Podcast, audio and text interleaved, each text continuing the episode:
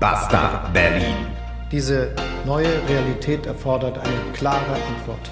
Nicht schnelle große Schlagzeilen, sondern hinter den Kulissen. Aus dem Wissen muss ein Können werden. Der alternativlose Podcast. Es ist Donnerstag, der 26. Januar 2023. Hier ist Folge 160 und mein Name ist Benjamin Golme. Hallo. Mein Name ist Marcel Joppa. Willkommen zu Basta Berlin, dem alternativlosen Podcast äh, eurer digitalen Selbsthilfegruppe gegen den ganzen Wahnsinn da draußen. Äh, hier in der Basta Berlin Gemeinde, da darf man noch träumen, da darf man lachen, äh, ja und äh, da darf man sicherlich auch äh, noch Hoffnungen haben. Aber in der realen Welt, da fragt man sich doch nur noch, sind die alle komplett durchgeknallt? Ja. Antwort ist ja. Ja, ja und vielen ja. Dank, Frau Wagenknecht. Also wir finden ja, das, was die linken Politikerin da sagt, das hat ja irgendwie schon auch ein bisschen Hand und Fuß. Ich meine, wenn man sich äh, dieser Tage so das Fernsehen anschaut, dann hat man fast das Gefühl, wir sind mal wieder beim Panzertriathlon angelangt. Ja, es ist, vergeht ja keine Nachrichtensendung, kein Interview und äh, auch keine Talkshow, in der äh, nicht über die dringend, so dringend benötigten Panzerlieferungen in die Ukraine gesprochen wird. Also es ist wirklich Panzer, Panzer, Panzer, Panzer, Panzer. Wir schauen heute tatsächlich auch auf Panzer, allerdings auch auf einige Hintergründe, die in den Leitmedien teils berichtet werden, teils aber auch nicht berichtet werden. Das angereichert mit unserer persönlichen Einschätzung. Es ist alles möglicherweise auch ein riesengroßes politisches Schauspiel, was sich direkt vor unseren Nasen abspielt. Hm. Und welche Interessen könnten dahinter stehen? Das ist heute eines unserer Themen. Ja, äh, einigen von euch hatte es vergangene Woche gefallen, vielleicht ja aber auch nur eine Minderheit, äh, dass wir mal nicht über Corona berichtet haben. Den Gefallen können wir euch äh, heute aber nicht tun, aus Gründen. Äh, wir müssen nämlich über neue Aussagen und Pläne von äh, Gesundheitsminister Karlchen Pandemie Klaus, äh, Pandemieralle, wie auch immer berichten, äh, weil, naja, sagen wir mal, das muss, muss man dringend mal einordnen und das wollen wir heute tun. Und werden wir tun. Hm. Aber vorher? Vorher? Legen wir los mit unserem ersten Ach, Thema. So. Und bevor wir richtig loslegen, haben wir noch zwei kurze für euch. Also X und Hop und weg damit. Mhm. Zwei Videos zu Themen, die uns in den vergangenen Wochen wirklich sehr beschäftigt haben. Und wir beginnen da erstmal in Berlin-Neukölln. Mhm. Diesmal in dem Kiez, in dem du dich jahrelang aufgehalten hast, mhm. weil du dort gewohnt hast. Es geht an die Sonnenallee, berühmt dafür, dass sie sehr arabisch geprägt ist. So schön da. Äh, es geht um äh, die Silvestergewalt gegen Polizei und Rettungskräfte. Äh, und um dagegen zu protestieren, da haben Gastronomen die Beamten Kunden einfach mal kurzerhand in ihre Restaurants eingeladen. Und für so einen symbolischen Euro, da gab es dann Falafel, Döner und Shawarma satt. Wir sind alle zusammen, wir sind eine Familie. Und wir, die Sonnenallee, sind sowieso ein familiär hier. Und deswegen auch die Läden, die mitmachen, waren alle begeistert und haben gesagt, ey, wir sind alle dabei, definitiv. Stell dir mal vor, der Krankenwagen kommt zu spät und da stirbt jemand, nur weil da ein paar Jugendliche außer Rand und Band sind. Richtig. Das würde denen keiner verzeihen. Oma Nas und Big Baba, ja, die haben da ordentlich einen rausgehauen. Super. Ich glaube übrigens, dass noch nie so viele Polizisten auf der Sonnenallee unterwegs waren wie am Montag und Dienstag. Äh, die meisten allerdings äh, in Zivil. Ich schwöre, ich bin Polizei. Ich bin Polizei, ja, ja. Aber Spaß beiseite, wir finden die Aktion richtig klasse. Ich finde das sowieso klasse, äh, denn nach meinem Eindruck gibt es einfach relativ wenige positive Erlebnisse, die die Anwohner Neuköllns mit der Polizei teilen. Und andersrum eben genauso. Und darum finde ich es ernsthaft eine gute Aktion und ich finde es wichtig, dass man sich auch mal abseits von einer Personalienfeststellung trifft. Äh, ich weiß nicht, also da, wo ich aufgewachsen bin, das am Rande von Berlin, da gab es jedes Jahr ein Feuerwehrfest. Das heißt, ich habe in meiner Kindheit schon mhm. positive Erlebnisse mit der Feuerwehr verbunden. Und das habe ich in Neukölln nie erlebt. Da gab es nie ein Feuerwehrfest. Da gab es einmal ein Turnier, wo Polizisten auch mit Fußball gespielt haben. Aber genau das sind die Erlebnisse, die ich meine. Ja. Also, dass man zusammen Fußball spielt, dass man einfach schöne Erlebnisse miteinander teilt. Und so könnte ja auch der gegenseitige Respekt sich verbessern. Gestern noch eins auf die Fresse bekommen, heute Döner umsonst, morgen wieder Fresse wenn es übermorgen wieder Döner gibt, vielleicht wäre das ja eine Verhandlungsebene. ja, aber dieser Dialog zwischen äh, Beamten und dem Gegenüber, das läuft nicht immer so im Einklang, wie wir das jetzt in Neukölln gesehen haben. Vergangene Woche, da hatten wir euch ja gezeigt, äh, wie ein gewisser Obi-Wan Kenobi äh, da so einen Polizeibeamten in den Schlamm äh, geschubst hat. Äh, heute haben wir mehr Bildmaterial vom äh, Lützerath-Mönch. Genau, der sogenannte Lützerath-Mönch, der nähert sich hier einer Traube von Demonstranten und Polizisten und kassiert ansatzlos eine Backpfeife vom Beamten in Kampfmontur. Welches der beiden Videos übrigens zuerst entstanden ist, Mhm. das können wir nicht sagen. Also ob das vielleicht eine Reaktion war oder ob Obi-Wans Aktion eine Reaktion gewesen ist. Ja, äh, allerdings sind Polizisten in Lützerath ja immer wieder mit massiver Gewalt gegen Demonstranten vorgegangen. Äh, beispielsweise, äh, nachdem so eine Polizeikette auf offenem Feld durchbrochen wurde. Auch da schauen wir nochmal rein und ich muss sagen, mir, es erschließt sich mir einfach nicht, wieso wenige Beamte wahllos auf Demonstranten einschlagen, obwohl ganz klar ist, dass sie die Teilnehmer dadurch an nichts hindern werden. Für mich wirkt das wie Missbrauch des staatlichen Gewaltmonopols. Und das ist aus meiner Sicht eine absolute Katastrophe für die Polizei, für das Vertrauen in die Polizei und für diese Institution. Und das gilt natürlich auch auf Corona-Maßnahmen, Demonstrationen, aber das gilt explizit auch zum Beispiel hier in Lützerath. Äh, Uns bei Basta Berlin geht es darum zu sagen, was ist. Und natürlich wollen wir auch zeigen, wie wir die Dinge wahrnehmen. Und äh, das natürlich hoffentlich auch in alle Richtungen. Äh, darum wollten wir euch diese beiden Videos eben auch nochmal äh, hier in der Sendung präsentieren. Und damit kommen wir jetzt zu unserem ersten Thema. Äh, Hofreiter und Co. spielen Panzergeneral. Ja, also wer hat jetzt das längste Rohr, wer schießt am schnellsten und die spannendste Frage an der ganzen Geschichte, wann fällt eigentlich Olaf Scholz in dieser verbalen Schlacht um Aufrüstung? Ja, aber nicht nur die verbale Aufrüstung, die geht weiter. Schaut mal hier bei finanzen.net, äh, zeigt den Börsenkurs von Rheinmetall. Zu äh, sehen sind, äh, ist der Dreijahreschart. Die Aktie, die dümpelt da so vor sich hin und plötzlich, peng, krawum, explosionsartiger Anstieg. Äh, und wann begann das so? Ähm, tja, also exakt am 24. Februar 2022. Hm. Äh, Was war da nochmal? Helft mir mal kurz aus. Hm. Äh, War Donnerstag, so viel weiß ich noch. Ja. Ja. vielleicht, weil Donnerstag war. Nein, Freunde, natürlich nicht. Das wisst ihr selber. Innerhalb von einer Woche gewinnt der Kurs des Rüstungskonzerns 50 Prozent und seitdem hat der Wert sich mehr als verdoppelt. Ja, Gerüchten zufolge denkt Rheinmetall ja über eine Änderung des Firmennamens nach. Äh, Ich glaube demnächst dann äh, Rhein Edelmetall. Oder Rheingold. Dann verlegen sie auch ihren Sitz. Ja, also vom Rheinmetallplatz in Düsseldorf. Ja, der heißt wohl wirklich so. Also von Düsseldorf geht es dann nach Mainz. Und zwar in die Straße an der Goldgrube. Also ernsthaft, Leute, ja. Solche Börsenkurse, die kenne ich nur von Impfstoffherstellern. Oh, hast du recht, ja. Und der Nachschub ist gesichert, also zumindest für Rheinmetall ist der Nachschub gesichert. Dafür sorgen ja schon die Falken im Bundestag äh, und äh, deren Parteien. Im Deutschen Bundestag flattert eine neue Spezies durch die Gänge. Es sind die Friedensfalken. Sie tun so, als wären sie Friedenstauben, aber den ganzen Tag predigen sie nur von Panzern, Munition und Tornados. Ja, äh, die bekannteste Vertreterin dieser Spezies ist ja die FDP-Politikerin Marie-Agnes Strack-Zimmermann, ihres Zeichens Mitglied in unterschiedlichen Verbänden, äh, unter anderem, äh, ich schaue gerade mal, Deutsche Gesellschaft für Wehrtechnik und Förderkreis Deutsches Heer, die übrigens, das ist gar kein Geheimnis, auch von, ähm, naja, von Rheinmetall sehr äh, beeinflusst werden. Naja, und auf jeden Fall, äh, die geben sich da so, äh, ja, mit Politik und Industrie, die geben sich da so Klinke in die Hand. Ne? Hm. Die Hand. Man gibt sie die Panzerfaust.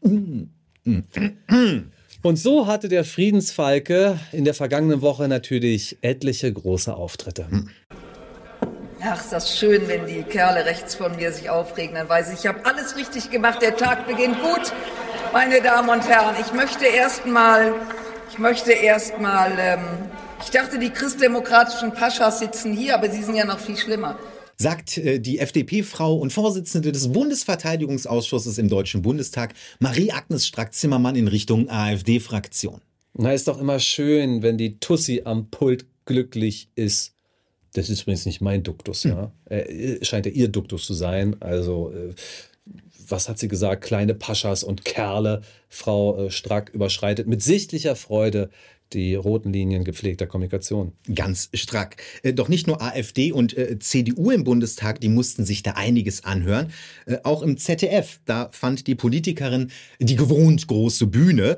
Und da ging es eindeutig in Richtung des deutschen Bundeskanzlers. Ein Zusammenschnitt ihrer härtesten Aussagen hier. Die Geschichte schaut auf uns und Deutschland hat leider gerade versagt.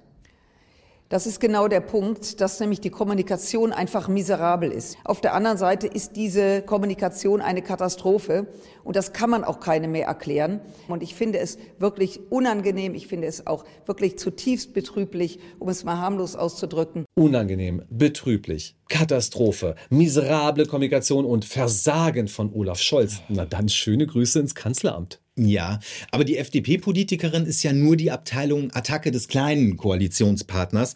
Der mittelgroße Koalitionspartner, der hat für solche Fälle diesen, ähm, diesen Vorsitzenden des Ausschusses für äh, europäische Angelegenheiten, äh, Verkehrspolitiker, ja, äh, Anton Hofreiter, hier bei Phoenix.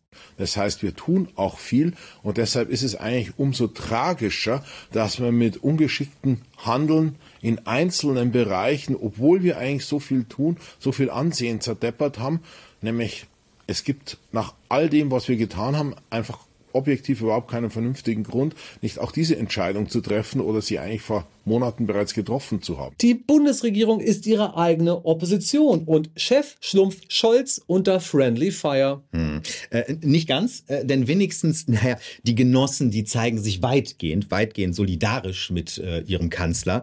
Rolf Mützenich, äh, Grüße nach Köln, äh, der ist ja Fraktionsvorsitzender der SPD äh, und der richtet das Wort seinerseits an den oder an die Koalitionspartner. Ich habe darauf hingewiesen, dass es eine Mäßigung in der Woche Wortwahl geben muss. Ich habe mich lange zurückgehalten, aber ich fand am Wochenende war diese Kritik insbesondere auch äh, einer Kollegin, die immerhin Vorsitzende des Verteidigungsausschusses, maßlos gewesen. Und irgendwann muss man dazu auch etwas sagen, auch von Seiten des Fraktionsvorsitzenden der stärksten Regierungsfraktion. Antwort Strack-Zimmermann folgt natürlich äh, auf Gewehr. Gewehr bei Fuß. Gewehr bei Fuß. Rolf Mützenich ist das Sinnbild aller zentralen Verfehlungen deutscher Außenpolitik. Seine Ansichten von gestern führen in die Probleme von morgen. Er ist nicht mehr in der Lage, sein Weltbild der Realität anzupassen. Hm. Oder um es mit den Worten eines bekannteren ukrainischen Politikers zu sagen, Zitat, dieser Typ ist der zynischste und ekelhafteste Politiker. Er trägt die volle Verantwortung für dieses desaströse Bild Deutschlands in der Welt. Er wird für immer als der wertvollste Aktivposten seit Beginn der massiven russischen Aggression in die Geschichte eingehen, die die Unterstützung der Ukraine blockiert. Die nächste Entgleisung von André Melnik. Ex-Botschafter Melnik spielt also weiter auf der Klaviatur von Wut und Beleidigung gegen Deutschland und gegen führende deutsche Politiker. Ja, wer jetzt aber meint, äh, die Opposition, die setzt sicher ein Zeichen, der verkennt ja das politische Spiel. Ne? Also die AfD, ja, die ist weitestgehend gegen Aufrüstung. Die Linken, die sind da so ein bisschen geteilt, aber es gibt auch bei den Linken sehr wichtige Stimmen, die gegen Aufrüstung sind. Aber jetzt mal im Ernst, also AfD und die Linke werden in Deutschland entweder als Paria oder als äh, Randerscheinung des politischen Geschäfts betrachtet. Mhm. Bleibt noch die Union. Und die Union ist die größte Oppositionspartei und die Union beteiligt sich maßgeblich an der Rüstungskampagne. Die Zeit schreibt, CDU-Politiker drängen FDP und Grüne zum Bruch der Ampelkoalition. Angesichts der Spannungen in der Ampelkoalition haben Politiker der CDU die beiden Ampelparteien FDP und Grüne zum Koalitionsbruch aufgefordert. Klar. Und zitiert werden in diesem Artikel der Friedensfalke Norbert Röttgen und Thorsten Frei. Beide laden FDP und Grüne ein, mit der Koalition zu brechen und doch besser ein Jamaika-Bündnis auf die Beine zu stellen, denn damit ging das mit der Aufrüstung der Ukraine ja deutlich leichter. Ich lade dich ein ja. Also die Regierung spielt ihre eigene Opposition. Politiker greifen den Kanzler an und werfen ein trübliches Bild auf die Koalition. Normalerweise müssten die Fraktionsvorsitzenden hier eigentlich tätig werden und die müssten die Strack-Hofreiters dieser Welt eigentlich gehörig zurückpfeifen. Ja, oder André Melnik mal zu verstehen geben, dass die Ukraine-Hilfe auch dramatisch in Stocken geraten könnte, wenn er nicht endlich Respekt oder demokratische Regeln lernt. Mhm. Ja, was passiert? Äh, eigentlich nichts. Also Melnik greift das Gastgeberland und den Versorger von rund einer Million ukrainischer Flüchtlinge an. Mhm. Die Strack-Hofreiters spüren scheinbar überhaupt keine Konsequenzen. Also weder von ihren Fraktionschefs noch von ihren Parteivorsitzenden. Es passiert erstaunlich wenig. Ja. Wenn wir sagen, es passiert erstaunlich wenig, dann suggerieren wir damit, und zwar mit voller Absicht, dass der dahinter möglicherweise eine andere Absicht steht. Dass es möglicherweise ja geradezu im Sinne ihrer Chefs ist. Ansonsten würden sie etwas sagen, wie wir es in Jahrzehnten der Bundesrepublik Deutschland schon so oft erlebt haben. Mhm. Ja, ich muss sagen, im Fall der FDP ist das ja umso amüsanter. Mhm. Wer ist denn nochmal Parteivorsitzender der FDP? Ist das hier nicht Millionenkriller aus mhm. dem Bundesfinanzministerium? Eben der. Der sitzt also neben seinem Regierungschef Olaf Scholz an einem Tisch und seine eigenen Mitglieder beleidigen den Regierungschef und äh, Millionenkrille sagt, nicht. Nicht. Nö, ja. Und so wächst natürlich der Druck auf Bundeskanzler Olaf Scholz. Der Regierungschef, der wirkt geschwächt und äh, bietet, naja, äh, eben ja, für die echte Opposition da, totale Angriffspunkte. Ne? CDU-Chef Friedrich Merz beispielsweise, der versteht äh, im Bericht aus Berlin da so überhaupt nicht, warum der Kanzler denn immer noch zögert. Wir wissen ja gar nicht, warum er so zögert. Und auch das ist hier heute bei vielen offen geblieben. Viele Fragen, auch von französischen Kolleginnen und Kollegen, die gesagt haben, warum handelt er eigentlich so? Ja, warum handelt er eigentlich so? Also warum zögert Herr Scholz eine Entscheidung raus, die aus Sicht vieler Beobachter schon lange getroffen ist? Schon lange. Und das ist wirklich eine spannende Frage und die Antwort gibt er ja erstmal nicht. Aber wie wir schon angedeutet haben, ist es ja möglich, dass wir alle hier eigentlich einem wirklich, wirklich großen Schauspiel äh, beiwohnen. Ja. Und ich frage mich manchmal, ob wir beide die Einzigen sind, die das sehen und ob die Leute, die da die ganze Zeit die Waffen fordern, das nicht eigentlich auch wissen. Hm. Ob die nicht eigentlich wissen, dass das, was wir machen, eigentlich bloß äh, quasi ein Eimer kippen in Wasserfall ist. Du stell dir doch mal vor, der Scholz wäre jetzt vorgeprescht und oder der hätte ganz staatsmännisch ganz am Anfang gesagt, ja, die die Leopard 2, die, die liefern wir jetzt. Und dann wäre das schiefgegangen, also schiefgegangen im Sinne von, was wahrscheinlich aber auch kommen wird, dass es irgendeine Gegenoffensive von Russland gibt, dass das Ganze noch viel weiter eskaliert. Aber so kann er ja sagen, also mein Koalitionspartner beide, die wollten das ja, ne, das wird wahrscheinlich abgesprochen gewesen sein, äh, die Opposition CDU, die wollten das ja auch. Mensch, die Medien wollten das doch auch. Und wenn die Medien das wollen, dann wollte das doch das ganze Volk, ja? Wer es übrigens nicht will, ist die Bevölkerung. Ja. Fragt die Bevölkerung mal. Und da hat sich die Stimmung ja mittlerweile gedreht. Sie hat sich variiert. Aber gerade bei diesem konkreten Punkt ist da keine deutliche Mehrheit zu spüren. Ja. Und was wäre denn, wenn jetzt also Herr Scholz mit wehenden Fahnen die Leopard selber rübergegondelt hätte? Vom, äh, ja. Nein, was er machen musste, war natürlich zu sagen, also das ist eine sehr schwerwiegende Entscheidung. Wir nehmen uns die Zeit, wir wägen das ab und erst dann treffen wir in Absprache mit den anderen unsere Entscheidung. Hm. In Wirklichkeit ist es also eine Rollenverteilung. Ja. Die eine Gruppe fordert die ganze Zeit und die andere Gruppe bremst anscheinend, um dann aber doch die Entscheidung so zu treffen. Und es geht ja noch weiter. Die Leute, die permanent die Aufrüstung fordern und weitere Rüstungsgüter in die Ukraine schicken wollen, die behaupten permanent, dass wir bremsen würden und auf der Bremse stehen würden und deswegen unsolidarisch gegenüber der Ukraine wären. Mhm. Das ist aber nicht der Fall. Wir werden das gleich mal darlegen. Das Gegenteil ist der Fall. Und ich vermute, dass sie das genau wissen. Die Intelligenteren unter, unter denen verstehen nämlich, was sie da eigentlich machen. Ja. Es gab doch diesen ähm, MDR, war das, glaube ich, dieser Kommentar von der ähm, äh, Ja, Romy Arndt. Romy Arndt. Der ist ja auch äh, von Frau Strack-Zimmermann recht unrühmlich beschimpft worden und der MDR ist doch dann noch zurückgerudert. Äh, Was war los? bei diesem Kommentar gab es unterschiedliche Probleme und auch ich kritisiere diesen Kommentar jetzt. Mhm. Also, Romy Arndt hatte für den Mitteldeutschen Rundfunk einen etwa fünfminütigen Kommentar eingesprochen und ähm, sagte unter anderem, dass äh, Frau Strack-Zimmermann in ihrer Freizeit sich mit Rüstungslobbyisten äh, treffen würde. Und das ist falsch. Das ist falsch. Es ist ja nicht ihre Freizeit. es ist ihr Geschäftsmodell. Ja. Äh, Frau Strack-Zimmermann, verklagen Sie mich gerne. Es ist Ihr Geschäftsmodell, sich mit denen zu treffen. Damit meine ich jetzt nicht, dass Sie korrupt sind.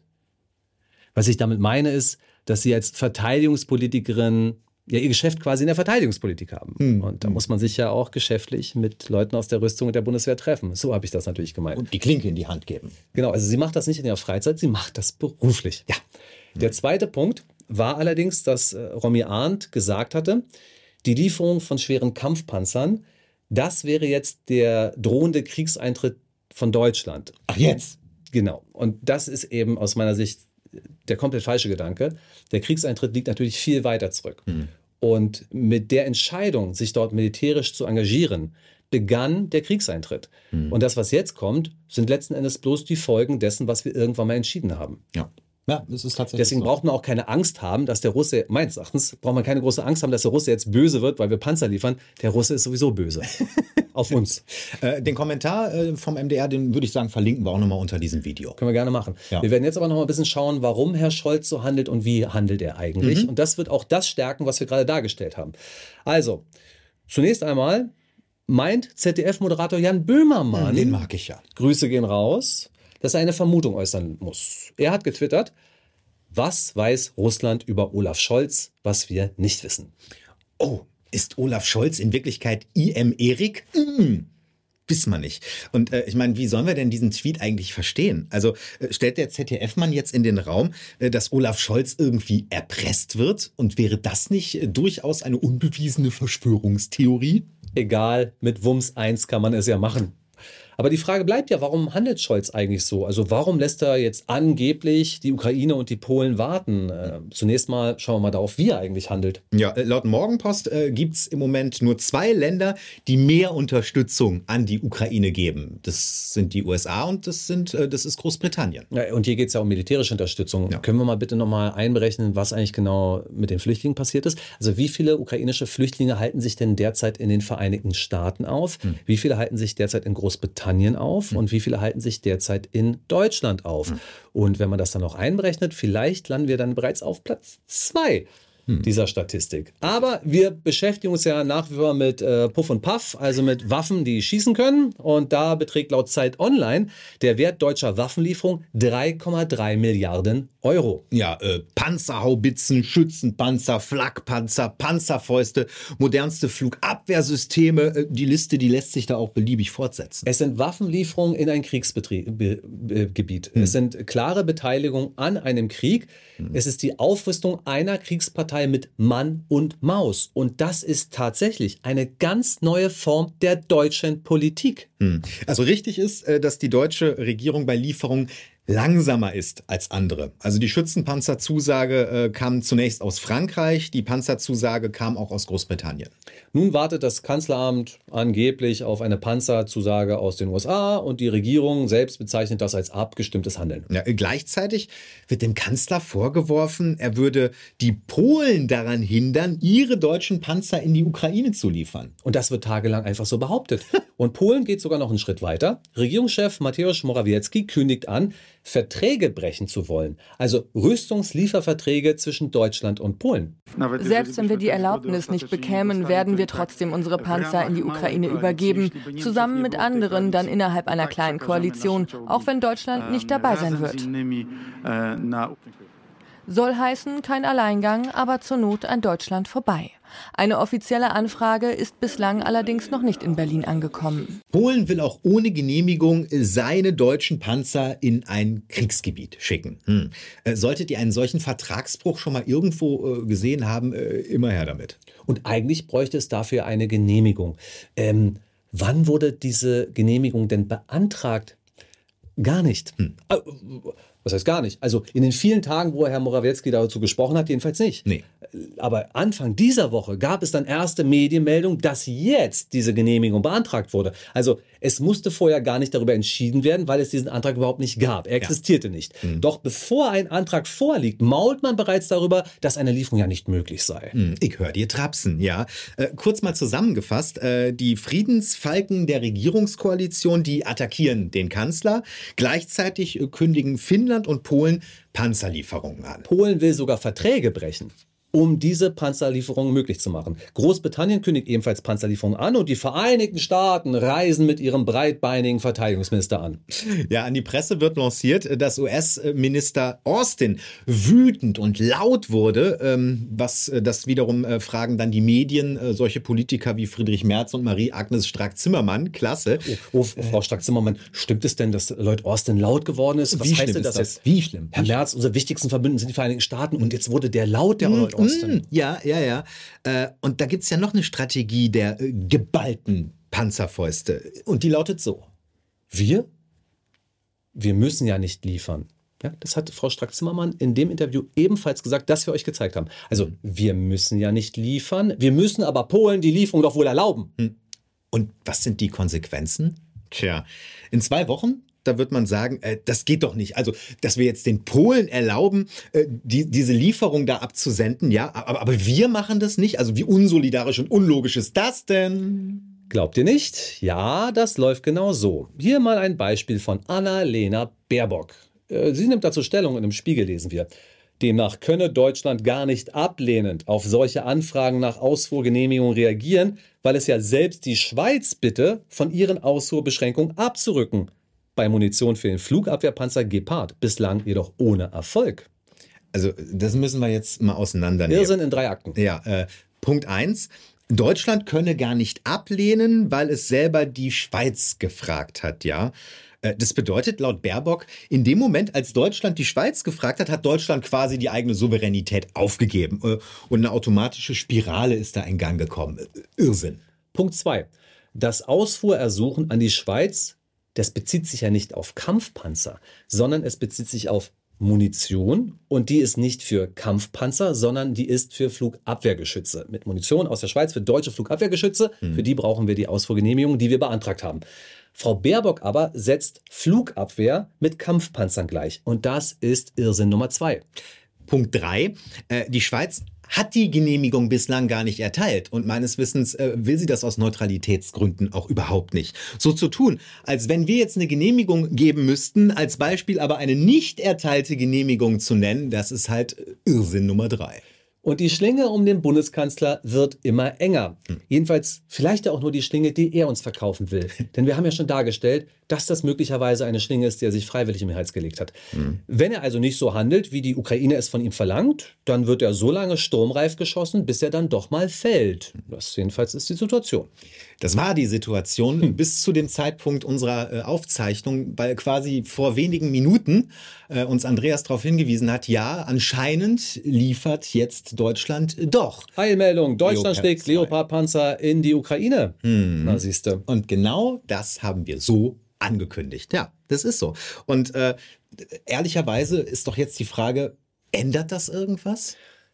Derzeit wird ja suggeriert, und es wurde jetzt Tage und sogar wochenlang genau so artikuliert, dass diese Kampfpanzer jetzt die Gamechanger der Pandemiebekämpfung, oh, Entschuldigung, Entschuldigung. Der, der russischen Kriegsbemühungen sind. Also Melnik spricht selber von Befreiung, Zelensky spricht von einer Offensive, die man damit machen wolle, aber Militärexperten die äußern sich ganz anders. Mhm. Die sagen nämlich deutlich, dass ein Panzer allein gar nichts ausrichten kann. Ein Panzer alleine kann nicht agieren. Er braucht die Begleitung, beispielsweise von äh, Panzergrenadieren, die, Nachtigall, ich höre dir mal wieder trapsen, in Schützenpanzer fahren, genau in den Schützenpanzern, deren Lieferung ja bereits vor Wochen bestätigt wurde. Mhm. Dann hätten wir da auch noch Artillerie, die unterstützen sollte, dann wäre da Luftunterstützung. Mhm. Und ohne diese Unterstützung im gebundenen Verband hm. sein Panzer Särge aus Metall. Ja, aber ähm, die Panzer, die sind ja jetzt nicht das Ende. Ne? Danach kommt, und da legen wir die Hand für ins Feuer, äh, die Forderung natürlich nach Kampfhubschraubern, ne? äh, äh Kampfflugzeuge auch noch äh, und im schlimmsten Fall eben Menschen, also Soldaten, also zum Beispiel Truppen der NATO. Hm. Das wäre der schlimmste Fall. Und diese Eskalationsspirale, die die SPD zumindest vorgeblich äh, prognostiziert und davor warnt, die dreht sich immer weiter. Mhm. Und. Unter Beteiligung der SPD. Ja, äh, richtig. Äh, SPD, äh, Boris Pistorius, der ist ja neuer Kriegsminister. Verteidigung gibt es ja schon lange nicht mehr, deswegen nicht Verteidigungsminister. Äh, und äh, der hat der Bild-Zeitung sein erstes Interview gegeben, ja, als Bundeswehrchef. Zitat: Bundeswehr muss stärkste Armee Europas werden. Deutschland ist die größte Volkswirtschaft in Europa. Deswegen sollte es auch unser Ziel sein, die stärkste und am besten ausgestattete Armee in der EU zu haben. Nehmt das, ihr Pazifisten. Nehmt das, ihr Historiker. Nehmt das an die Älteren von euch da draußen. Und wir zählen uns mittlerweile dazu. Denn wir sind in dieser Bundesrepublik Deutschland aufgewachsen. Wir sind mit diesen ganzen Debatten um Aufrüstung aufgewachsen. Und wir haben das nicht vergessen, warum wir so sind, wie wir sind und welche Ziele wir eigentlich in der Außenpolitik hatten welche Ziele wir auch in der Verteidigungspolitik hatten. Hm. Und wann begann das eigentlich, dass diese Ziele sich geändert haben? Hm. Wann begann das eigentlich, dass der Auftrag der deutschen Bundeswehr ein anderer geworden ist? Äh, also ich erinnere mich Bundeswehr. an einen Farb, ich erinnere mich an einen Farbbeutel. Mhm. Wer erinnert sich noch an einen Farbbeutel, der geflogen ist? Denkt mal drüber nach. Und ich sag mal so, ich wünschte mir, dass die Grünen jetzt nochmal abgewählt werden hm. für vier Jahre und danach wieder an die Macht kommen, vielleicht nach acht Jahren. Und ich gucken, ob dann wieder ein Krieg ausbricht. Es gibt zumindest zeitliche Zusammenhänge. Und wenn man solche Zusammenhänge zieht, das ist tatsächlich ein bisschen Verschwörungstheorie, das gebe ich zu. Aber äh, wer hat denn eigentlich die äh, unterschiedlichen Sozialleistungen in Deutschland gekürzt? Hm. Es war Gerd Schröder hm. mit der Agenda. Wer hat denn die Bundeswehr abgeschafft? Das war die CDU. Wer hat uns in den Krieg geführt? Zweimal? Das waren die Grünen. Die Theorie ist also, und die lässt sich ja doch ganz gut belegen, weil es mehr als zwei Beispiele waren. Die Theorie ist also, es braucht genau die Partei, die jahrzehntelang dagegen gewesen ist, um durchzusetzen, dass es dafür passiert. Mhm. Gegen Krieg, jetzt passiert Krieg. Gegen Abschaffung der Bundeswehr war die CDU immer. Also Wehrpflicht ist dann gekommen. Mhm. Und gegen die Abschaffung von Sozialleistungen war die SPD und es ist dann mit der SPD so gekommen. Es Jamaika würde es also auch nicht besser werden. CDU und Grüne zusammen. Ai, ai, ai, ai, ai, ai, ai, ai, Mal gucken, was dann kommt. Ja, ja, ja also ist ja im Moment ist ja ganz klar. Also deutsche Führung, ne? deutsche Führung muss. Deutschland muss die Führungsrolle übernehmen, ja. Führungsrolle bei äh, und Aufrüstung, Aufrüstung und Führungsrolle. Also alles zusammen. Wir Deutschen führe vorne, ja. Also das ist es ja, was derzeit gefordert wird. Und wisst ihr was? Da sagen wir einfach nein. Nö. Wir sagen nein. Deutschland muss keine Führungsrolle übernehmen. Nee. Die Welt muss nicht auf deutsche Entscheidungen warten. Wir müssen auch nicht als oberster geheimer Feldherr gegen Russland kämpfen. Weder müssen wir das aus historischer Verantwortung. Und bei der historischen Verantwortung wird interessanterweise immer von beiden Lagern argumentiert. Also wir müssen jetzt der Ukraine helfen aus historischer Verantwortung. Man kann auch sagen, wir dürfen nicht gegen Russland kämpfen aus historischer Verantwortung. Ja. Also spart euch bitte irgendwelche Verweise auf die historische Verantwortung. Man kann es nämlich exakt genauso anders argumentieren. Wir müssen auch nicht aus moralischer Verantwortung genauso handeln. Denn lasst euch mal eins gesagt sein, das Moralischste sind Gespräche, Diplomatie und Frieden. Und was nicht moralisch ist, ist Krieg und Tod. Mhm. Aber eine Frage, Benjamin, habe ich dann ja doch noch. Eine. Okay, bitte. Ähm, sag mal, wer hat denn jetzt eigentlich äh, der Bildzeitung von der Bildzeitung dieses Interview mit Boris Pistorius gemacht? Sekunde. Zwei Frauen, mhm. Angelika Hellemann und Lydia Rosenfelder. Ah ja. Ich, ich frage nur deswegen, weil also äh, im Moment ist es ja nicht von Nachteil, sich relativ eng mit Boris Pistorius zu geben. Für Journalisten. Ja, äh, schaut mal hier, am Mittwoch vor einer Woche erscheint auf tagesschau.de ein Artikel zu Pistorius. Die, äh, ja, äh, da soll sich, ich war gerade so in Gedanken, aber wir bleiben mal erstmal bei dem Thema, bevor wir noch ein bisschen meinungsstärker werden. Es soll sich bei diesem Artikel um eine Analyse handeln. Das klingt ja schon fast wissenschaftlich. Also diese Analyse wollen wir euch natürlich gerne präsentieren. Ja. Wir werden jetzt aus dieser Analyse des ARD-Journalisten vorlesen. Ja. Der Titel ein Vollblutpolitiker, der anpackt. Los geht's. Wer sich mit dem designierten Verteidigungsminister Pistorius anlegt, sollte mit schlagkräftiger Gegenwehr rechnen. Der Niedersachse ist Vollblutpolitiker und was er tut, hat er sich gut überlegt. Die Stimme von Innenminister Pistorius hat Gewicht. Pistorius ist nicht nur schlagfertig, mit einem sicheren Gespür für Themen und für pragmatische Lösungen. Benjamin, wie gut ist Boris Pistorius?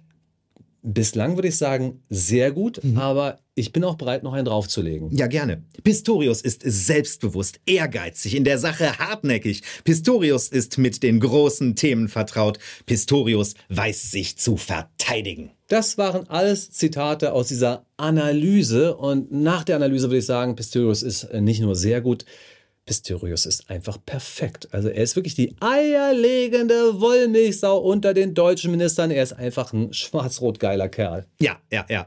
Aber Freunde, äh, jetzt kommt's. Äh, geschrieben hat diesen Artikel äh, Michael Stempfle vom ARD Hauptstadtstudio. War er zu diesem Zeitpunkt jedenfalls. Wenige Tage später hat sich das geändert. Hm. Die ARD verkündet, ARD-Journalist Stempfle wird Sprecher von Pistorius. Ja, spitze Mensch. Ja, von den öffentlich-rechtlichen zur Regierung, äh, vom äh, Südwestrundfunk an die Spitze des Bendler Blog Pressedienstes. Ich wüsste zu gerne, wie das gelaufen ist. Der Artikel erscheint, Pistorius liest, ja, stimmt, stimmt, stimmt, stimmt, stimmt auch, stimmt auch. Wer Bestand. ist der Mann? Wer ist der Mann? Was macht er morgen? Oder wie war das genau? Ich meine, schlimmer wäre ja, wenn Pistorius vorher gesagt hätte, willst du mein Sprecher werden, aber schreib noch einen Artikel über mich. Ja, mach mal. Das wäre ja noch schlimmer. Ja. ja. Das Beste wäre, wenn das einfach nur Zufall wäre. Hm. Mm. Also, Leute, wenn ihr jetzt meint, es wäre irgendein Problem, dass ein öffentlich-rechtlicher Journalist in die Regierung wechselt, Leute, das ist kein Problem. Das ist Routine. Hm. Tja. Der Vorgänger von Herrn Stempfle hieß äh, Christian Thiels. Hm, ja, und der kam ebenfalls vom Südwestrundfunk. Wenn ihr jetzt also meint, die ARD ist eigentlich die Presseabteilung der Bundesregierung und nur so eine Art Verkündungsstation der Ministerien, das ist natürlich nicht so. Mhm die ARD hat eigentlich die Bundesregierung übernommen. Richtig, ja, ja. Aber äh, kurze Frage. Äh, wenn ich jetzt so ein junger ARD-Journalist bin, sollte ich dann überhaupt regierungskritisch arbeiten oder es so machen wie die etlichen Kollegen vor mir äh, und möglicherweise auf so einen besser bezahlten Job in der Bundesregierung hoffen? Von der ARD in die Regierung, vom ZDF zur Bundespressekonferenz als Kanzlersprecher, danach dann Botschafter in Israel oder anderer Lebenslauf vom Deutschen Gewerkschaftsbund ins Kanzleramt und vom Kanzleramt dann zu Volkswagen als Cheflobbyist. Tja, Leute, das ist Deutschland. Einfach unverbesserlich. Aber wir von Basta Berlin, wir sind ja die Feinde der Demokratie. Mitnichten. Mitnichten. Und Neffen. Und deswegen wenden wir uns jetzt nochmal an, an die Freunde der Demokratie, also an euch natürlich da draußen, ihr Lieben. Vielen Dank nochmal für eure Unterstützung, äh, dass wir heute auch hier wieder in unserem schnuckeligen Studio sitzen können und diese Sendung Folge 160 für euch machen können. Und mit weiterer Unterstützung, da bin ich mir sicher, schaffen wir auch noch die 170. So sieht's aus. Also vielen, vielen Dank für alle, die ihr kommentiert habt. Äh, kleiner Tipp, ich glaube, das haben auch viele wahrgenommen. Donnerstagabend gucken wir beide auch die Sendung. Das ist also das Lagerfeuer der Nation. Ihr mit uns und wir mit euch. Und wenn ihr da bei YouTube kommentiert, dann lesen wir das auf jeden Fall auch. Äh, ansonsten vielen Dank fürs Teilen, für eure E-Mails an basterberlin.t-online.de. Und dann gibt es natürlich auch die Möglichkeit, uns freigebige Zuwendung zukommen zu lassen. Und dazu hat jemand unter YouTube ein wunderbares Gedicht gepostet. Oh ja, das, das finde ich schön. Äh, Und ich das suche wird Herr Joppa raus. jetzt einmal raussuchen. Und ich hab's kennt ihn direkt. Ja. Poesiebeauftragte von Bastel Berlin. Klickt vor. Es trifft sich jeden Donnerstag in bester. Es ist schon, schon verlesen, so, ne? So. Es trifft sich jeden Donnerstag im besten aller Netze die Hörerschaft, die müde ist der medialen Hetze, die lieber hinterfragen will, statt nur dem Glauben frönen und für Recherchekosten gern bereit ist, was zu löhnen. Ein frommer Wunsch bleibt unerfüllt, die GEZ enterben, so müssen gute Journalisten jetzt um Mittel werben. Erfolgreich ist die BEZ, Basta wird nicht enden. Die Fangemeinde hochbeglückt ermöglicht dies mit Sch Schenkungen. Schenkungen. Es handelt sich dabei um Schenkungen, die wir auch zur privaten Lebensführung verwenden. Das Richtig. müssen wir aus äh, juristischen Gründen immer dazu sagen. Vielen Dank an ZOW übrigens oder Kau äh, für das Gedicht. Ja, also das ist möglich natürlich wie immer über PayPal, Überweisung oder auch bei den Patronen der Freiheit. Und das bedeutet uns wirklich viel. Das ist eine Riesenunterstützung und äh, eine große Ehre für uns. Übrigens hat neulich jemand 18,37 Euro überwiesen. Das ist eine Überzahlung. Wir wissen nicht, wie wir das verbuchen sollen. Die BEZ-Schenkung beträgt 1836. Da kommt der eine Cent zurück, ja. äh, äh, besondere Grüße möchte ich übrigens noch rausschicken an Ronny und seine Familie. Ganz liebe Grüße. Der war nämlich diese Woche beruflich bei mir und der hat sich darum gekümmert, dass ich wieder vernünftig Fernsehen gucken kann. Fand ich richtig klasse, was er da gebastelt hat. Vielen, vielen lieben Dank und ganz herzliche Grüße. Und am Ende hat er ihm dann gesagt, äh, Herr Joppa, Sie sehen zwar aus wie ein Penner, aber ich weiß, Sie sind äh, ein Buster Berlin-Star. Ich gucke Sie regelmäßig. Weder Star, aber Penner ja. Also Von mir noch liebe Grüße an äh, Marion. Die hat nämlich eine Bitte von letzter Woche beherzigt. Wir haben ja gesagt, bei Schenkungen ab einer gewissen Größenordnung, ab 500 Euro, schreibt uns mal vorher an. Wir möchten euch da gerne etwas erklären, was mit dem Finanzamt zu tun hat. Und das hat Marion gemacht, äh, hat heute eine Antwort von mir bekommen. Äh, Liebe Grüße und ich freue mich von dir zu hören. Ähm, dann hat sich, es ist halt ein bisschen länger, ihr könnt auch vorspulen, das ist jetzt der interne Teil. Dr. Ulrich hat sich gemeldet, den haben wir ja gesucht. Ja. Marco mit K hat sich noch nicht gemeldet, äh, hat uns äh, was geschenkt im September. Marco, letzter Aufruf für dich, ansonsten hättest wir dir Hans Meiser auf den Hals.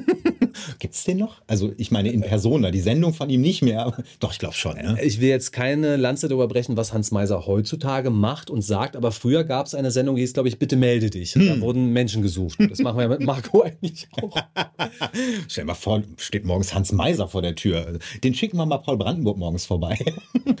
Immer noch besser als die Ja. Hundertschaft. Ja. Ja, äh, eine interne Anmeldung möchte ich gerne noch machen. Äh, nächste Woche ist wieder gemeinsam einsam. Ja. 31. Januar, Dienstagabend, 20 Uhr werden wir live vor der Kamera sitzen und wir freuen uns, wenn ihr auch dabei seid. In äh, des Joppers äh, Wohnzimmer, genau. Und äh, wenn ihr dann da seid, äh, nächsten Dienstag äh, und live dabei seid, könnt ihr kommentieren, uns Fragen stellen. Ähm, ihr könnt uns aber auch im Vorfeld gerne nochmal E-Mails schreiben an basterberlin.t-online.de. Die werden wir da sehr gerne beantworten. Weißt du was, jetzt habe ich trotzdem noch was und das ist auch Kritik und Kritik finde ich wichtig und darum möchte ich die gerne vorlesen. Ähm, es ging um unsere letzte Sendung und da haben wir unter anderem ein Zitat von Claudia Kempfert kritisiert. Äh, Sie hatte gesagt, also wenn Lützerath abgebaggert wird, dann ist das 1,5 Grad Ziel passé. Und dazu haben wir eine Zusendung bekommen von äh, so Name Bernd. Bernd hat geschrieben, dass unsere letzte Sendung ihn teilweise geärgert hat. Und ich versuche das mal jetzt verbal äh, zu erklären, weil es eine sehr lange Mail ist. Er meint, also das 1,5 Grad Ziel hängt durchaus mit deutschen Zielen zusammen und mit Lützerath und es hängt auch mit dem Kohleabbau zusammen. Wenn ihr jetzt sagt, Kohle kann weiter abgebaut werden, das Ziel kann trotzdem erreicht werden, dann verkennt ihr, dass Deutschland damit sein eigenes Ziel verfehlt. Ihr müsstet sagen, wenn Deutschland sein Ziel verfehlt, dann werden auch andere Länder reduzieren müssen zugunsten von Deutschland. Ich antworte jetzt mal so auf, wie ich es verstanden habe. Ich sehe es so. Wir haben kritisiert, dass behauptet wird, durch Lützerath, durch diese einmalige Maßnahme, hm. sei das Ziel dann nicht mehr zu erreichen. Aber wenn man so argumentiert, kann man auch mit anderen Zielen erreichen, äh, argumentieren. Man mhm. kann sagen, also das Tempolimit kommt ja nicht und darum kommt das 1,5 Grad Ziel nicht. Mhm. Man kann sagen, äh, wenn diese Maßnahme nicht getätigt wird, dann haben wir halt keine Chance mehr für das 1,5 Grad Ziel. Wenn man so argumentiert, müsste man aber beim Pariser Klimaabkommen bereits alle Maßnahmen der nächsten Jahre festgeschrieben haben und dann sagen, also diese Maßnahme ist nicht gekommen und darum haben wir keine Chance mehr auf das Abkommen. Ja, und wenn es demnächst dann möglicherweise heißt und wenn jeder Einzelne seinen CO2-Fußabdruck nicht reduziert und nicht diese drei äh, Millionen Tonnen oder was das war CO2 schafft, dann erreichen wir das Ziel auch nicht und deswegen müsst ihr das jetzt machen. Und wenn ihr das nicht macht, dann könnte die Regierung nachhelfen. Ist ja so eine Kette, die wir da sehen, aber das hatten wir ja letztes Mal. Ja, und wenn es jetzt den Ukraine-Krieg gibt, dann können wir das Ziel sowieso nicht mehr erreichen. Also ich finde das halt ein bisschen schwierig. Hm. Das 1,5 Grad Ziel ist ja ohnehin ein politisches. Man ja. hat es dann irgendwann festgelegt, gesagt, darauf können wir uns einigen. Von daher ist das schon mal obsolet. Und äh, aus meiner Sicht ist es auch schwierig, von Kipppunkten zu sprechen. Denn Kipppunkte werden prognostiziert und sogenannte Modellierer ah. modellieren da fröhlich an irgendwelchen Modellen rum. Und ganz ehrlich, den Modellierern, den vertraue ich am wenigsten. Und das seit äh, zweieinhalb Jahren in etwa. Mhm. Ich finde das alles schwer zu prognostizieren. Äh, aber Klima ist ein Riesenthema und wird uns immer weiter beschäftigen. Und deswegen vielen Dank an Bernd. Mhm. Und äh, ja, Kritik ist äh, immer gut oder Anregung. Diese Kipppunkte, wie viele Kipppunkte hatten wir eigentlich bei Corona? Ne? Also, das ist der Punkt. Äh, Wahnsinn. Also da hatten wir der sogenannte Kipppunkt. Kipppunkte und äh, die haben wir alle überstanden. Und wir werden wahrscheinlich fast alle noch alt genug werden, um diese Kipppunkte im Klima zu erreichen. Und dann gucken wir mal, was danach passiert. Mhm. Bin total gespannt. Aber Corona ist ein gutes Stichwort und das bringt uns jetzt auch zu unserem nächsten Themenblock. Äh, Benjamin, weißt du, was mir am Internet so gut gefällt? Keine Ahnung, dass man sich nicht mehr persönlich treffen muss? Auch ein guter Punkt, meine ich aber nicht. Dass man über das Internet Buster Berlin gucken kann? Finde ich generell auch total richtig und wichtig, ja. Nee, aber was ich eigentlich meine, dank Internet hat man ja äh, Zugang zu echt einer Fülle von Wissen und außerdem kann man durch Social Media auch immer sehen, was so unsere Politprominenz tagtäglich so treibt. Mhm. Ja. Ehrlich gesagt möchte ich das oft auch gar nicht wissen. Ja, ja, gut, ja. Ist natürlich auch richtig. Aber Schaut mal hier, äh, relativ putzig, wie ich finde. So ein Selfie gemacht, ja, äh, vergangenen äh, Sonntag ist das. Äh, Deutsch-französisches Freundschaftsselfie. Emmanuel Macron, Olaf Scholz und ganz viele Nasen, die ich überhaupt nicht kenne, sitzen da, äh, stehen da so ganz locker und werden dann schnell mal von Macron selbst weggeselfie knipst. Hm. Findest du witzig? Hm. Ich muss sagen, ich finde es nicht witzig, ich finde es fast armselig. Ich finde es richtig gehend traurig, was der, Amerik der französische Präsident sich nicht leisten kann. Meine, Robert Habeck hat ja sogar einen eigenen Haus- und Hoffotografen. Hm. Ähm, warum muss denn der französische Präsident jetzt hier irgendwie mit dem eigenen Telefon irgendwelche Knipser machen? Er hätte vielleicht besser den Sohn von Christiane, äh, Christine Lamprecht fragen sollen. Ja. Oder Christine Lamprecht selbst. Die hat ah. jetzt wohl Zeit, glaube ich. Dann wird das aber nichts. Nee. Aber äh, wir wollen mal auf jemanden aufmerksam machen, der das alles nicht nötig hat, weil immer ein Fotograf oder auch ein Kamerateam um ihn herum schwirrt. Es geht natürlich um unseren Bundesgesundheitsminister, den Karl Lauterbach. Ja klar. Äh, hier mal auf einem Bild von vor einer Woche. Äh, da bekommt er gerade vom Sachverständigen Rat Gesundheit so ein Gutachten zur Lage des Gesundheitssystems. So gesehen auf dem Twitter-Kanal des Gesundheitsministeriums. Da stehen sie also, die sieben Sachverständigen, alle ohne Maske mhm. und in der Mitte wie ein Pestkranker unser Karlchen mit Maske.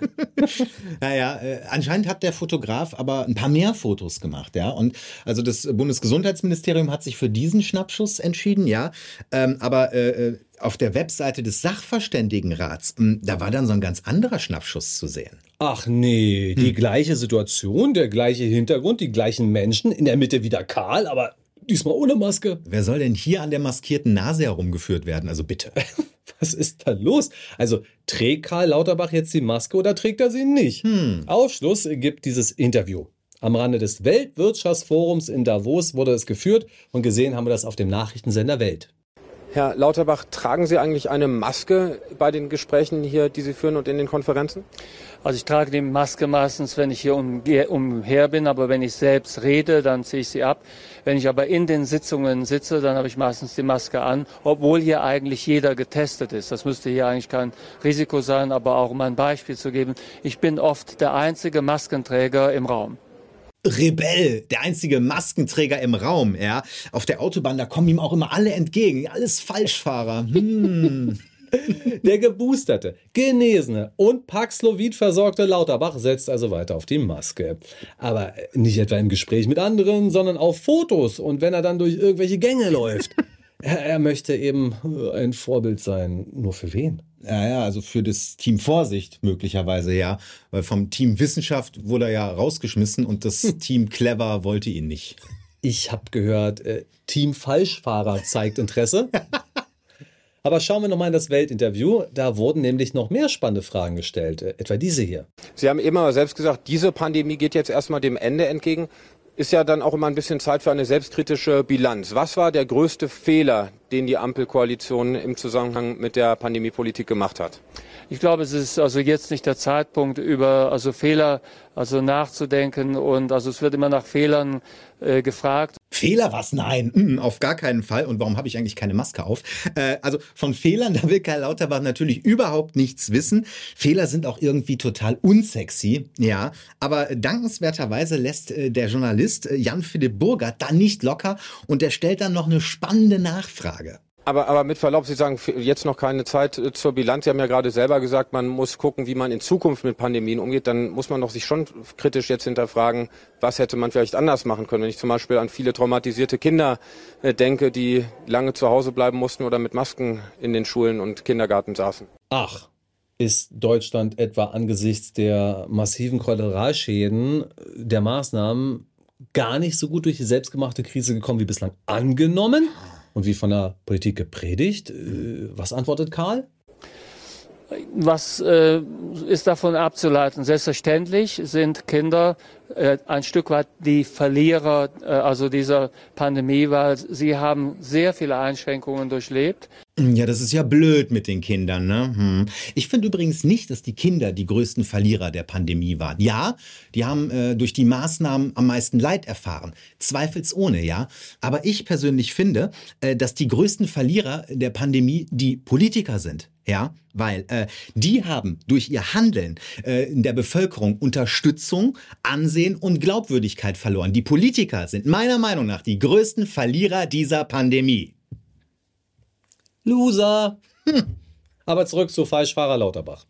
Der hat vor wenigen Tagen durch ein weiteres Interview für große Verwirrung gesorgt. Hm. Geführt hat das mit der Rheinischen Post. Und da lesen wir, es ist bedenklich, dass wir bei Menschen beobachten, die mehrere Corona-Infektionen gehabt haben. Studien zeigen mittlerweile sehr deutlich, dass die Betroffenen es häufig mit einer Immunschwäche zu tun haben, deren Dauer wir noch nicht kennen. Und weiter lesen wir da in so einer eckigen Klammer, Anmerkung der Redaktion. Es gab einen Autorisierungsfehler. Die Änderung des Ministers wurde an dieser Stelle vom Bundesgesundheitsministerium nicht übertragen. Der Redaktion liegt der interne Vorgang dazu vor. Hierbei handelt es sich nicht, äh, handelt es sich um die korrigierte Fassung des Satzes. Ja, äh, ja. Moment, was heißt das jetzt genau? Also Karl hat etwas verändert? Also, also, generell, äh, er hat etwas gesagt im Interview und dann hat er nachträglich gemerkt, dass er, dass er das eigentlich so besser nicht und das Gesundheitsministerium hat das irgendwie verdadelt und es ist online gegangen und dann war die Not ganz groß, ja. Also entweder hat er das vorher gesehen, dass er da was falsch gesagt hat, hat das seinem Ministerium mitgeteilt, aber das Ministerium hat es nicht mitgeteilt. Mhm. Haben sie ihn etwa ins Messer laufen lassen? Oder Karl hat das Interview gar nicht selber vorher gelesen, sondern das Ministerium hat das Interview vorher gelesen, hat gelesen, was er da sagt und dachte sich entweder, wird schon stimmen, Herr Lauterbach sagt's ja. Oder hat ihn absichtlich ins Messer laufen lassen. Was genau wissen wir nicht, aber wir schauen uns das jetzt genauer an, denn wir gucken jetzt mal, was der Satz eigentlich vorher gewesen ist. Hm? Den Originalartikel konnten wir selbst mit der Wayback Machine nicht mehr wiederherstellen, aber nee. dennoch vergisst das Internet nicht. Ja, das ist ganz schön. Benjamin, lies nochmal diesen korrigierten Satz vor. Studien zeigen mittlerweile sehr deutlich, dass die Betroffenen es häufig mit einer Immunschwäche zu tun haben, deren Dauer wir noch nicht kennen. Ja, Äh, Im Original sagte er aber dies hier. Studien zeigen mittlerweile sehr deutlich, dass die Betroffenen es häufig mit einer nicht mehr zu heilenden Immunschwäche zu tun haben. Unheilbare Immunschwäche, das soll er im Original gesagt haben. Ja, und dann ist er nachträglich zurückgerudert äh, und das Ministerium sagte, der Text sei ja so eigentlich gar nicht autorisiert gewesen. Mit anderen Worten, ja, er hat es zwar gesagt, aber aus noch nicht genau bekannten Gründen ist es dann so bei der Zeitung nicht angekommen. Hm. Ist ja auch interessant, ne? Also die Autorisierung von Interviews ist ja ohnehin ein Problem. Ja. Also jemand sagt etwas, was er ist bei Ministern gang und gäbe, ja, ja. Also äh, eigentlich ist vorher klar, egal mit welchem Minister oder hochrangigen Politiker du ein Interview führst, danach muss es dann nochmal hin, damit es autorisiert wird und teilweise wird es dann nochmal verändert, weil Sachen im Interview ja gar nicht so gemeint gewesen sind und teilweise kommen da nur total abgeschwächte Sachen rüber. Ja, ja. ja. Hm. Aber worauf sich Lauterbach da übrigens sehr wahrscheinlich bezieht, ist eine neue Studie, äh, mal wieder äh, eine Studie zu Long Covid.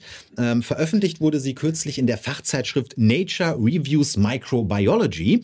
Und eigentlich ist es gar keine Studie, das ist mehr so eine Zusammenfassung aller bisherigen Studien und Erkenntnisse zu Long-Covid. So heißt es im Ergebnis der Untersuchung unter anderem, Mehr als 200 Symptome wurden mit Auswirkung auf mehrere Organe identifiziert. Es wird geschätzt, dass mindestens 65 Millionen Menschen weltweit an Long-Covid erkrankt sind, wobei die Fälle täglich zunehmen.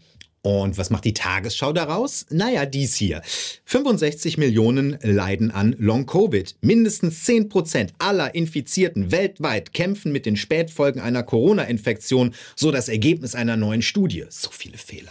Äh, liebe Tagesschau, also es handelt sich bei den geschätzten 65 Millionen um Hochrechnungen anhand gemeldter und untersuchter Fälle. Wie viele Menschen sich weltweit beispielsweise mit Corona angesteckt haben, das wissen wir nicht im geringsten. Nee. Und sagen die auch was zur Dauer dieser Long-Covid-Symptome? Weil Lauterbach, der hatte ja ursprünglich gesagt, dass eine, wenn eine Immunschwäche entsteht, äh, das ist eine Dauer, die wir gar nicht kennen. Also angeblich hat er unheilbar gesagt. Oder unheilbar, ja. Ja, die sagen was dazu. Hm. Da heißt es, die meisten Long-Covid-Patienten werden nach einigen Wochen oder wenigen Monaten wieder gesund. Und ah. das mal in Richtung der Tagesschau, denn die schreibt ja, 65 Millionen leiden an Long-Covid. Dann müsste es ja heißen, haben möglicherweise mal an Long-Covid gelitten. Und wie viele von diesen zitierten 65 Millionen jetzt noch daran leiden, mhm. wissen wir nicht. Und Aber das wäre alles viel weniger dramatisch. Ja. Das wäre ja viel weniger dramatisch. Ja, da hat jemand an Long-Covid gelitten, das mag ja dann halt auch so sein, aber dann tut das eben nicht mehr. Dann kann man sagen, ja, hatten mal Long-Covid-Symptome über drei Monate. Mhm. Aber das klingt ja nicht so. Nein irrsinnig, wie das, was da steht. Nö. Nicht so viel Angst. Und nochmal zu diesen 65 Millionen. Äh, vor wenigen Tagen, äh, da war eine Demonstration vor dem Berliner Reichstag. Ja? In den Medien erfuhr man da, äh, dass es sich um Long-Covid-Erkrankte handelte, die für das Thema eben mehr Aufmerksamkeit wollten. Ähm, auch Welt TV hat darüber berichtet. Bis zu 10 Prozent aller Corona-Infizierten sollen von Long-Covid betroffen sein. Von denen wiederum sollen 10 bis 20 Prozent unter chronischer Erschöpfung leiden, kurz MECFS. So auch die Tochter dieser Demonstrantin. Von der Politik fühlt die Familie sich im Stich gelassen. Und wieder das bekannte und falsche Narrativ. Bis zu 10 Prozent aller Corona-Infizierten. Aber hören wir noch mal rein, was eine Mutter da gesagt hat. Ist seit einem halben Jahr schwer ME-CFS erkrankt als Folge von Long-Covid im Zusammenhang mit der Corona-Erkrankung und der Impfung. Im Zusammenhang mit der Corona-Erkrankung und der Impfung. Hm. So, so. Denn eigentlich waren dort vor dem Reichstag nicht nur Menschen, die sich zu Long-Covid äußern wollten und sich dafür sichtbar machen wollten. Da waren auch Menschen, die auf die Gefahren der Impfung hinweisen wollten. Ja, und jetzt kommen wir mal zum Kern des Ganzen. Niemand weiß, welchen Anteil eigentlich die Impfungen an diesen Symptomen haben, die jetzt als Long-Covid beschrieben werden. Mal ein Beispiel. In der Neuen Osnabrücker Zeitung lasen wir vor drei Wochen, Blutwäschebehandlung in Osnabrück. Sportliche 18-Jährige wird Pflegefall und kein Arzt weiß warum. Und weiter heißt es dort, bislang ist nicht klar, was Mara hat. Keine medizinische Behandlung in verschiedenen Krankenhäusern hat angeschlagen. Gegen Long-Covid spricht, dass ihre Schwierigkeiten vor der ersten bestätigten Corona-Erkrankung begannen. Sie war frisch geimpft, als die ersten Symptome einsetzten. Das heißt übrigens auch, dass äh, sie nach ihrer Impfung mindestens einmal dann noch erkrankt ist. Das nur am Rande. Sie war frisch geimpft, als die ersten Symptome einsetzen. Mhm. Überschrift: Kein Arzt weiß warum. Mhm. Gut. Komisch. Hm. Also versteht uns nicht falsch. Unserer Meinung nach kann eine Erkrankung mit Covid-19 durchaus längerfristige Nachwirkungen haben. Es ist auch schon vor der Impfung passiert im Jahr 2020. Ja, äh, aber das kann übrigens auch bei der Grippe auftreten. Also es ist ja durchaus dokumentiert. Es kann auch durch die Grippe Langzeitschäden geben, zumeist übrigens bei älteren Menschen. Was es aber bisher nach unserer Erkenntnis nicht gibt, ist eine breit angelegte Studie, die Impfschäden untersucht und sich dem sogenannten Post-Vac-Syndrom widmet. Hm. Es gibt lediglich Schätzungen etwa von den Impfstoffherstellern und die fallen je nach Sichtweise äh, niedrig aus. Mhm. Ja. 0,2 Prozent sagen sie, aber du hast es äh, vorhin schon mal gesagt, 0,2 Prozent sind dann übrigens immer noch viel, aber natürlich viel weniger als die 10, die wir gerade bei Long Covid gesehen haben. Ne? Das nur mal am Rande. Äh, übrigens Wissenschaftler, die zu Long Covid forschen wollen, die kommen, äh, bekommen derzeit so richtig viel Rückenwind. Und wenn wir Rückenwind meinen, dann meinen wir natürlich Asche und Pinke und Knete und Kohle. Gerade eben erst, da hat Lauterbach 100 zusätzliche Millionen Euro an Fördermitteln für die Long Covid Forschung versprochen. Ich glaube, für die Impffolgen hat er nichts versprochen, die Forschung daran. Na, das ist ja beunruhigend. also ganz viel Geld auf ein Problem zu schütten, um das Problem zu suchen. Ihr könnt ja gerne mal in die Kommentare schreiben, an was euch das vielleicht erinnert. Ähm, mir fällt da sofort ein Bereich ein, den ich jetzt aber nicht näher benennen möchte. Also, hm? Verschwörungstheorien zum Beispiel. Ach so. Man könnte ja ganz viel Geld geben, um Institute zu unterstützen, die Verschwörungstheorien erklären. Zum Beispiel. Du hast ganz viele Verschwörungstheorien plötzlich, ja. Ganz viele, die sie verbreiten, diese Verschwörungstheorien. Ja, ja, ja, ja, ja. Hm. Aber bei den Impffolgen, da wird irgendwie so gar nicht geforscht. Wenn übrigens all das, was jetzt so als Long-Covid diagnostiziert wird, möglicherweise eine Folge der mRNA-Impfung ist, äh, weil aber das, das ja gar nicht untersucht wird. Also mir schwant da irgendwie Böses. Und mit der ganzen Geschichte geht es jetzt erst richtig los. Also Pfizer plant ja nicht nur eine Corona-Impfung speziell für Schwangere auf den Markt zu bringen, es wird auch an mRNA-Grippeimpfstoffen gearbeitet und mal wieder an mRNA-Anwendungen gegen HIV. Hm. Wobei die ersten Studien zum Thema HIV vor ein paar Jahren wohl nicht so erfolgreich waren. Nee, angeblich, weil die Probanden äh, nach der mRNA-Impfung gegen HIV sogar noch anfälliger für HIV waren. Na, da bin ich ja gespannt, wie viele Milliarden Dosen die Europäische Union davon wieder bestellt. Mhm. Bestellungen sind doch bestimmt schon raus, oder? Und wir wissen, dass sie äh, große Besorgnis auslösen mit dem Blick auf das Vertrauen, das die Menschen in eure, unsere europäischen Institutionen haben. Welches Vertrauen? Hey, vielen Dank, Spritzen-Uschi. Das ist übrigens ein Ausschnitt aus Ihrer Rede zu den Korruptionsskandalen im Europaparlament. Mhm. Eigentlich hatten wir uns ja vorgenommen, da heute noch mal ein bisschen ins Detail zu gehen. Allerdings hätte das für heute definitiv den Rahmen gesprengt. Ja, bei einer ersten Recherche haben wir recht schnell gemerkt, äh, diese, diese äh, Spenden- oder Korruptionsskandale, da wo dieses Geld und mit diesem Urlaub und so, das ist alles nur die Spitze des Eisberges. Und wenn wir das jetzt so in vier bis fünf Minuten abhandeln würden, das wird der Sache echt nicht gerecht werden. Ihr könnt euch also freuen, vielleicht trägt ja schon die kommende oder überkommende Ausgabe dann den Namen äh, Sin City Sündenmetropole Brüssel. Oder EU Confidential. The Wolf of Straßburg. Oder bestenfalls die Verurteilten. Aber soweit ist es ja äh, noch nicht. Ja, Stand jetzt. Stand jetzt. Immerhin gibt es einen Kronzeugen. Es gibt ja, einen Kronzeugen, ja. der sich äh, Straffreiheit oder Strafrabatt erschleichen möchte, indem er total auspackt. Martin Sonneborn? Ich glaube nicht. Ja, ist cool. Es ist wirklich cool. Wartet mal, was da noch kommen wird. Und damit kommen wir auf jeden Fall jetzt zu unserem Webtipp. Ah. Und äh, der ist ausnahmsweise heute mal wieder ein Buchtipp. Ja, Moment. Hier äh, unten ist es so. So sieht das nämlich aus. Wir blenden das auch mal ein. Es heißt Satt und Unzufrieden. Äh, Bauer Willi und das Dilemma der Essensmacher. Hm. Bauer Willi ist ein klassischer Ackerbauer und du hattest ihn neulich ja auch im Interview zu mhm. Gast. Ähm, Bauer Willi schilderte ja da den großen Unterschied zwischen dem Wunsch der Politik und dem Wunsch der Konsumenten ja. und der schlecht bezahlten Wirklichkeit. Ja, äh, und das macht er auch durchaus äh, provokant. Der hat übrigens auch eine Vergangenheit bei einem Pestizidhersteller, macht aber auch keinen Hehl drum. Vor allem gibt er uns aber auch mal so einen Einblick in die Realität der Nahrungsmittelproduktion, wie es die Grünen wahrscheinlich so gar nicht gerne hören möchten. Vor ein paar Tagen war er dann auch zu Gast bei Punkt Preradovic und da kommt jetzt ein kleiner Ausschnitt. Das Problem ist ganz einfach, dass der Bürger von an uns große Anforderungen stellt er möchte keine Massentierhaltung, er möchte keine Monokulturen, er möchte, dass wir auf Glyphosat verzichten, überhaupt keine Pestizide spritzen. Würde also bedeuten, dass er eigentlich jetzt zu 100% Bio kaufen müsste, was er aber nicht tut. Also der Biomarkt liegt bei ungefähr 8, 9 Prozent. Äh, aber die Ansprüche, die der Bürger an uns stellt, die erfüllt er eben als Verbraucher nicht. Äh, Und mit Bürger ist hier übrigens durchaus auch die grüne Politik gemeint. Äh, Schaut gerne mal rein. Satt und unzufrieden. Bauer Willi und das Dilemma der Essensmacher. So heißt das Buch. Und das Video mit Melina Preradovic, das haben wir hier drunter unter unserem Video auch nochmal verlinkt. So. Ich würde vorschlagen, damit kommen wir zum Schreddern. Juhu, äh, das hast du mir diesmal wieder mitgebracht. Ich reiche es dir mal rüber und äh, sag doch mal ein paar Sätze zu diesem, äh, was ist das, Taz? Taz? Ja, Taz-Artikel. Taz, Tageszeitung und das äh, hat uns auch ein Zuschauer oder Zuschauerin geschrieben. Hast du notiert, wer es war? Nein. Alles muss ich wieder selber machen. also, verrückt nach Eigenbedarf. Eine 68-Jährige muss aus ihrer Wohnung in Kreuzberg ausziehen, damit ein Nachwuchsgrüner aus München einziehen kann. Der hat große Pläne. Klagt er die raus oder was? Schon passiert. Ach. Ich fasse das jetzt mal so zusammen, wie die Taz es dargestellt hat. Also, ein wohlhabender Filmproduzent aus München kauft im Jahre 2021 eine Wohnung in Berlin-Kreuzberg. Schön. Wenige Monate später sagt er der Mieterin, die dort seit Ewigkeiten wohnt, tut mir leid, du musst raus. Eigenbedarf. Mein Sohn will hier einziehen. Der 19-jährige Sohn will also nach Berlin gehen. Die äh, Frau geht vor Gericht, verliert, bekommt 30.000 Euro Abfindung und muss raus. Der 19-jährige darf also in diese Wohnung einziehen. Und was macht er? Klimaaktivist.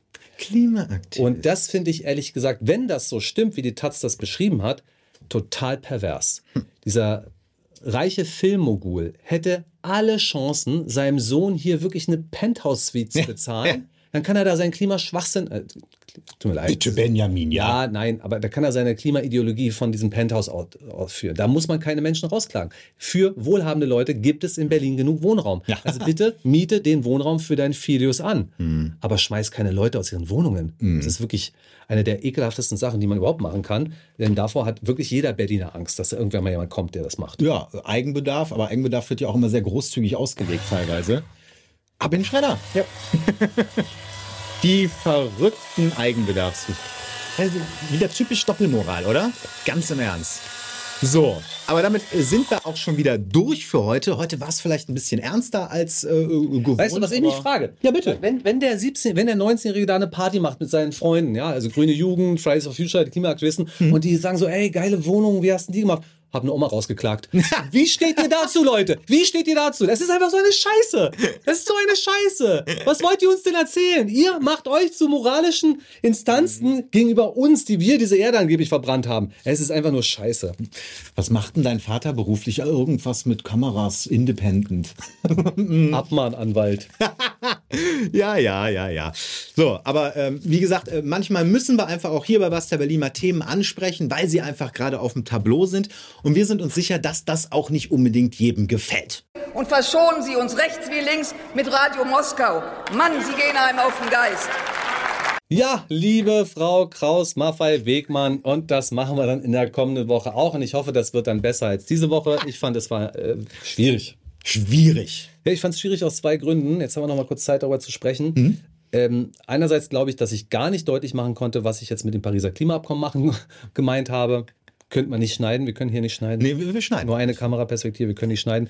ähm, zweitens ist dieses Thema Panzer und Ukraine so unglaublich komplex, dass man das in der ganzen Thematik gar nicht erfassen kann. Ich weiß nicht, ob es rübergekommen ist, was ihr meinten. Und zumal ja während der Aufzeichnung hier die Wende kam, dass es jetzt geliefert wird. Also das heißt, da werden wir sicherlich auch nochmal drauf gucken. Und wir haben ja gesagt, also ich meine, erst waren es die Marder und dann ist es dann der, Leopard und äh, Flugabwehr und hast du nicht gesehen, was da jetzt noch alles kommt? Ähm, das geht weiter. Die Wende hatte keinen direkten Einfluss auf den Inhalt unserer Sendung, weil wir die Wende ja schon vorhergesagt hatten. Das war bloß eine Frage der Zeit, Zeitpunkt, wann die Zeitenwende dann aktiv wird. Mal wieder. Ähm, aber ich glaube, wichtig ist, dass man sich nochmal vergegenwärtigt, dass man das alles nicht ernst nehmen braucht, was da gesagt Hm. wird. Und wenn da Leute sagen, ach, das ist ja so enttäuschend, wie Deutschland jetzt eigentlich agiert und dass wir so, dass wir so zögernd sind. Das Zögern ist Teil der Kommunikation. Das ist wichtig, dass wir uns das klar machen.